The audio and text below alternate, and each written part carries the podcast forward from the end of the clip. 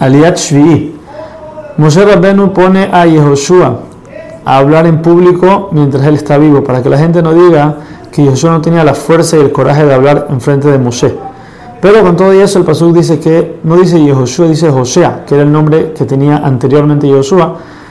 ¿Por qué? Para demostrarnos la humildad que tenía con todo y que estaba hablando al pueblo y ahí iba a ser el líder de ellos, su humildad seguía como la de antes. Moshe entonces concluye el discurso diciendo que lo más importante es que siempre estemos apegados a la Torah, siempre tratar de estudiarla y cumplirla.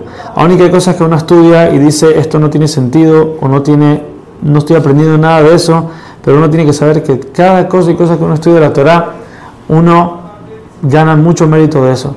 Vemos también, dice Rashi, cómo los reyes de otros pueblos tanto querían apegarse a Abraham Avinu y a su, a su generación, a su descendencia, que estaban dispuestos a dar sus hijas como concubinas, aún que no puede ser su esposa, no importa que sea concubina, pero que se pegue a ese pueblo, vemos la importancia que tenían a unos los, los, pueblos, los goim, a, a con más razón tenemos que nosotros ver las cosas que tenemos y apreciarlas.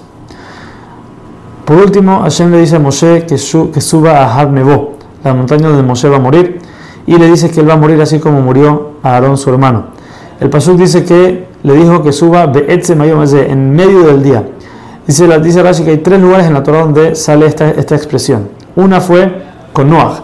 ¿Por qué? Porque era que la gente decía que Noah es un mentiroso y aún y que si vemos que va, a empezar un diluvio, lo que vamos a hacer vamos a agarrar y vamos a romper la teba y vamos a, no vamos a dejar que Noah entre a la teba. En ese momento acá Suraju dice, ah, sí, ok, no hay problema. Voy a hacer que él entre a la mitad del día y vamos a ver quién puede contra mí. Asimismo, en Egipto, cuando Amisrael iba a salir de Egipto, los egipcios dijeron, vamos a ver si vemos que ellos quieren empezar a salir, lo vamos a agarrar y vamos a tratar de matarlos. A matarlos.